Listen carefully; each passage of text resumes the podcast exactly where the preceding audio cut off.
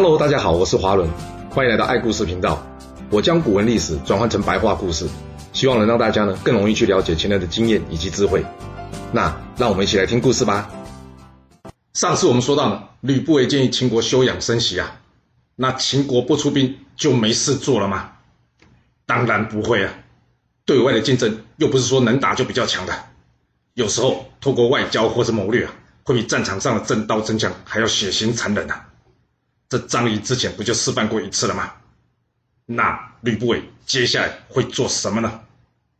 第一步就是先透过外交策略，设法解决掉他竞争对手中那些有能力的人，比方说这个已经对秦国产生威胁的信陵君呐。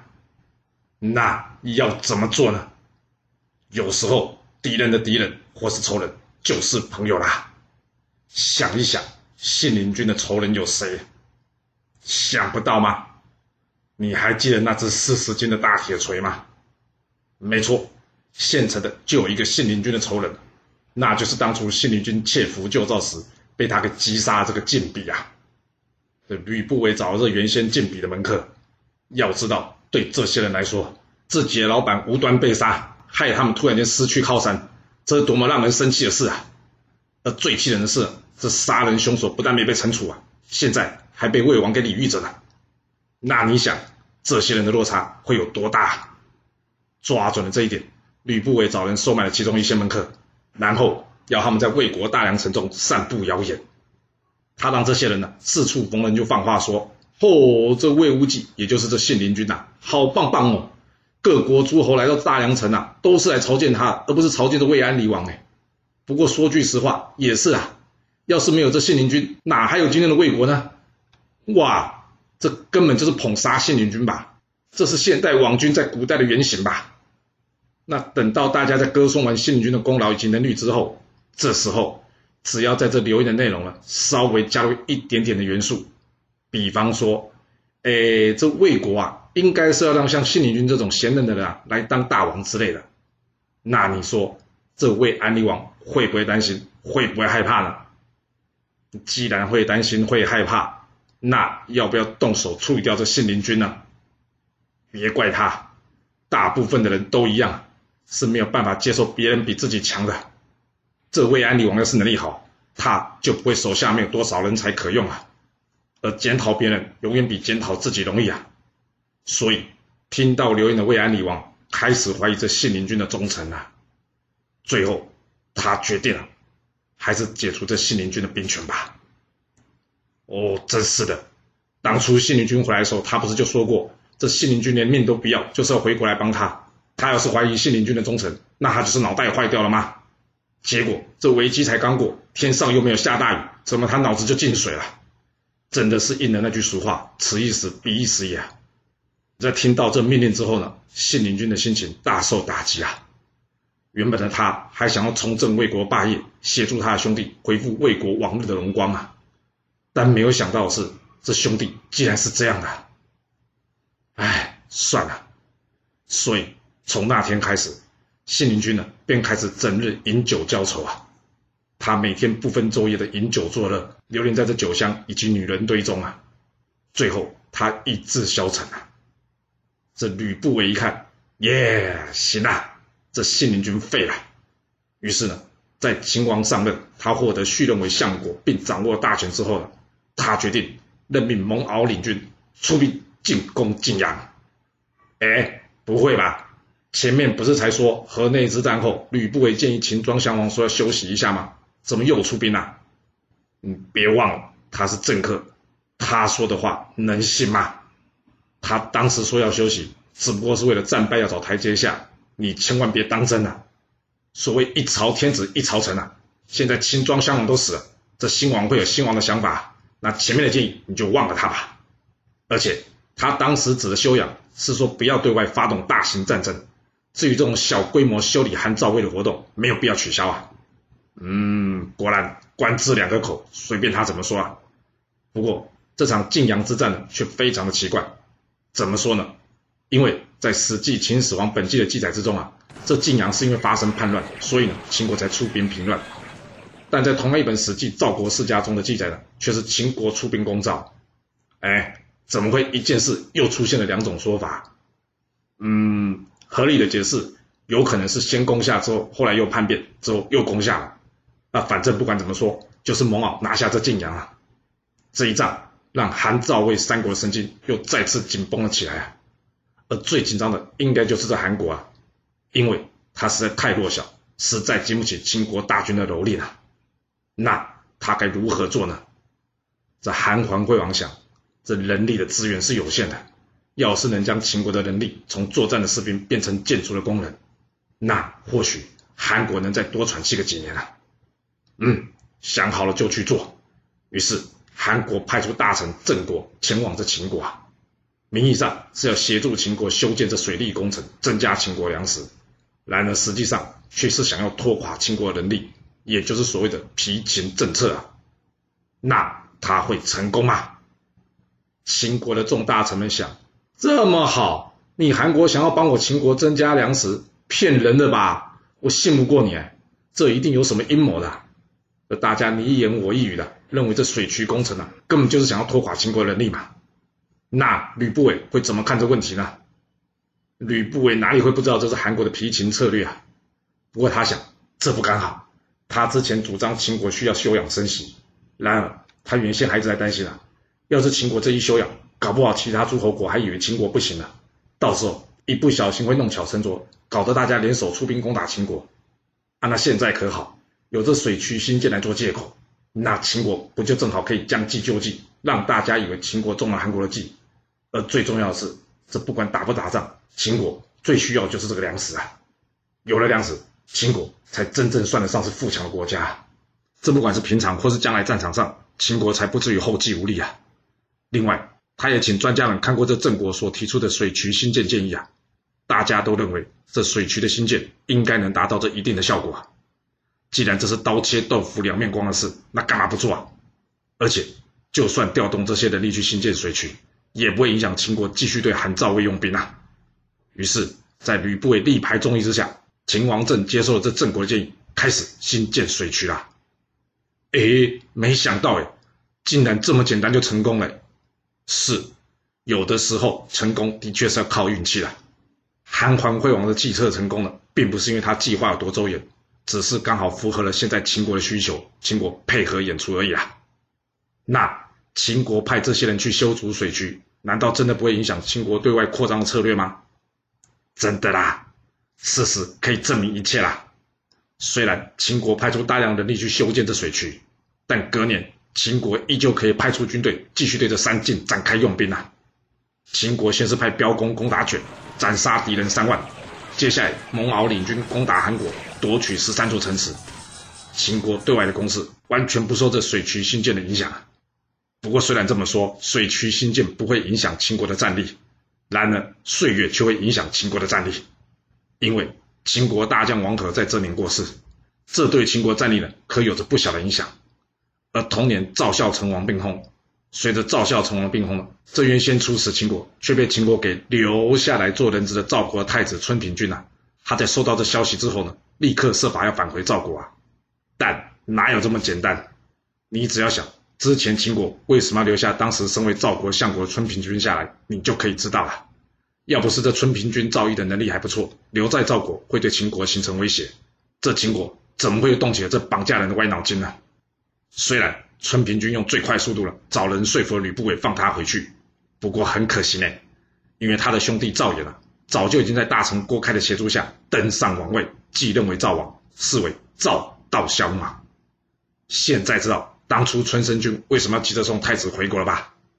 这晚一步，大王的宝座就换人了。之后就没你的事了。不过，既然有太子，这赵衍即位，难道大臣都没有人出来说句反对的话吗？有，当然有。这廉颇就很反对了。明明正式的继承就还在，那我为什么要另立新君呢？要是你是郭开，你要怎么反驳廉颇的话？来想一想，一、二、三，还记得当初赵惠文王与蔺相如去秦国开会的那一段吗？要是忘，可以重新去听一下《战国》第三十七集啊。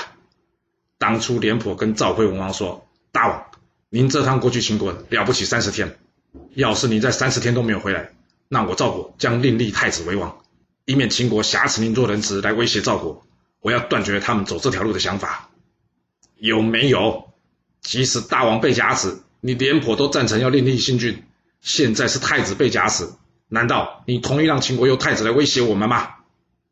廉颇被郭开这一说啊，当场鸡嘴变鸭嘴，说不出话来了。所以呢，他也只好让郭开等大臣们推举赵偃即位，成为赵悼襄王啊。不过，也正因为这件事，让这赵悼襄王跟廉颇啊，算是怎么样结上梁子了。这原本赵孝成王就觉得廉颇对秦国是守则有余，攻则不足啊。现在这新王上任，两人又结下了梁子，那你说赵悼襄王会怎么看待这廉颇啊？不久，廉颇领军攻打魏国的繁阳啊，虽然他顺利攻下，然而赵悼襄王却改派同样在浩代之战有功的乐胜啊去替代他。简单来说，就是要这廉颇交出兵权、啊！哇，有没有搞错啊？这长平之战是这样，现在你又来一次。长平之战至少人家赵孝成王还给出个理由，那就是因为呢，廉颇在前几战面对王和时作战失利，所以呢才撤换他换上赵括。啊，那这次嘞，他又没打败仗，为什么换掉他？这不管是论战绩看资历，我廉颇哪一点比不上乐胜啊？你赵悼襄王凭什么撤换掉我？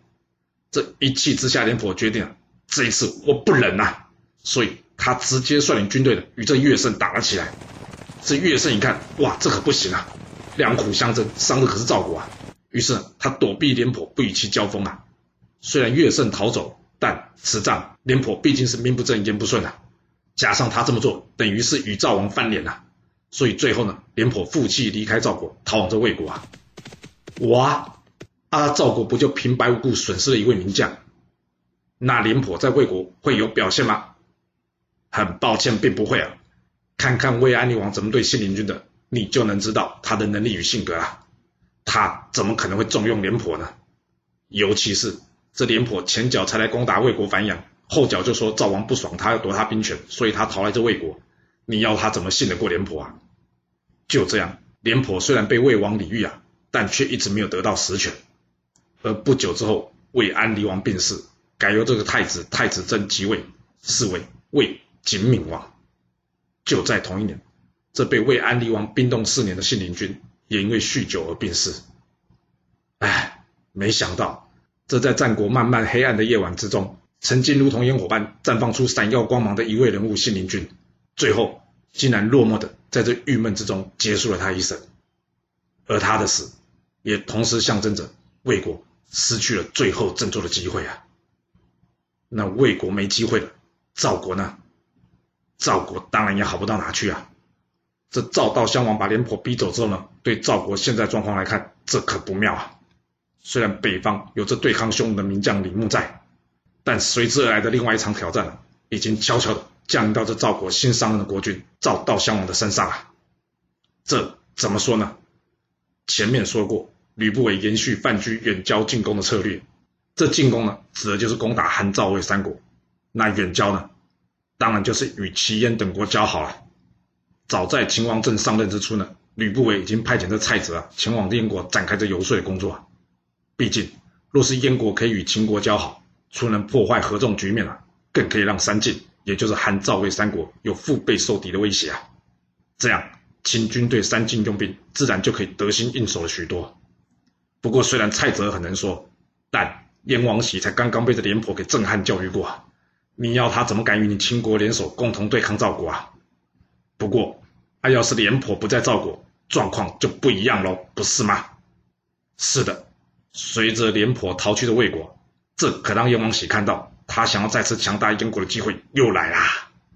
而蔡泽呢，非常了解燕王喜的心态啊，所以呢，他也立刻抓住这机会，赶紧对这燕王喜展开游说啊。最后，蔡泽成功说服了燕王喜，或者是说威胁着燕王喜啊。让这燕国呢，将他的太子，也就是太子丹送到秦国当人质，而秦国呢，则是派遣张唐来到这燕国出任这个相国。哦，所以这么说起来，这次是燕国有求于秦国喽？要不然干嘛押个太子去做人质啊？啊，不过这是什么神操作啊？秦国派个将军去燕国做什么？那当然是借将给燕王喜，好准备联手出兵攻打赵国啊。这初任相国。只是一种对外的说法而已啦。后只能说这蔡泽的嘴真能说，明明是秦国有求于燕国，结果搞得变成是燕国有求于秦国，那秦国接下来要如何处理呢？收到蔡泽回复，燕国终于同意联手攻打赵国的讯息啊，这吕不韦开心呐、不过开心没多久，因为当他命令张唐前往燕国时，这张唐竟然回绝了他。哇塞，不要命了吧？竟然敢回绝吕不韦的命令呢？那这张唐要用什么理由呢？张唐对吕不韦说：“丞相，我之前在秦昭襄王时啊，曾经领兵攻打过赵国，从此赵国就对我恨之入骨。赵国还对外放话说，谁要是能抓到我张唐啊，他就封赏百里的土地。啊，我这趟要是去燕国，途中一定会经过赵国。丞相，我请问你哦，你要怎么保证我可以平安抵达燕国啊？”这这吕不韦一听张唐的话，他也不知道要怎么回应张唐啊。所以呢，只好悻悻然的回到自己丞相官邸啊。回去之后，他越想越气呀、啊，真是的，眼下廉颇不在赵国，明明就是攻打赵国最好时机，但是这张唐竟然敢回绝我的命令，这该如何是好呢？而正当吕不韦信心难的回到官邸的同时，这时在吕不韦官邸之中呢，有一位十二岁名叫甘罗的小朋友。嗯，怎么突然间会有个小朋友呢？别怀疑啊，他虽然年纪小，但他也是吕不韦家中的门客啊。不过这里我们要先打个岔，还记得之前在说秦王的时候，有说到一个要先跟秦王签约，然后才愿意出兵攻打韩国，名叫甘茂的大臣吗？是的，这甘罗就是甘茂的孙子啊。这甘罗看到吕不韦信心难的表情之后呢，他跟吕不韦说：“丞相，您遇到了什么困难解决不了吗？”这吕不韦跟他说：“哎，你知道，我之前请这蔡泽到燕国活动了三年。”现在人家蔡泽好不容易说服燕王，让燕国将太子丹送来我秦国当人质啊！我们两国准备联手攻打赵国啊！但我们这边答应燕国要送张唐过去做相国的承诺啊，却无法执行啊！甘罗一听，嗯，这话怎么说啊？吕不韦接着说啊，因为啊，我刚刚亲自去找这张唐，要他去这燕国，结果你知道他跟我说什么？他跟我说，丞相，您知道赵国已经对外放话，说要是谁能抓到我张唐，就封赏百里土地。我若去燕国，这途中一定会经过赵国。那我想请问你，你要怎么保证我能平安抵达燕国啊？按理说，他这句话不是等于给我碰个软钉子，直接拒绝我了吗？气的是啊，我竟然不知道如何回答他这句话，让他同意去燕国啊！这甘罗听完笑了笑说：“哈，原来就这件事哦。啊，要不您让我去试试看吧，或许我可以说服张唐哦。”这吕不韦一听，去别了吧你！我堂堂一个丞相都讲不动他，你一个小朋友能做什么？这甘罗一听，他很不服气的说：“哎，丞相，你知道这项头七岁就能当孔子的老师，我都已经十二岁了，不小了吧？真是的，你这句去实在是太没礼貌了。你要是不信了，你让我去试试看，你就会知道了。”哦，这甘罗有什么本领，竟然这么有把握，他能说服张唐？那张唐真的会被他说服，愿意冒险前往这燕国呢？这故事会如何的发展呢？我们要到下次才能跟各位说喽。好了，我们今天就先说到这。若喜欢我的故事，要麻烦您记得动动你的手指，给我五星评价，或是点赞、订阅、追踪以及分享哦。当然，也欢迎您留言分享你对这一集的想法，或是你也可以请我喝一杯咖啡或是饮料，让我有持续创作的动力。其实历史就是顶层阶级的生活记录。了解顶层阶级的思考逻辑以及做法方式，我们就有机会改变自己的未来。谢谢您来听我说故事，我们下次再见喽。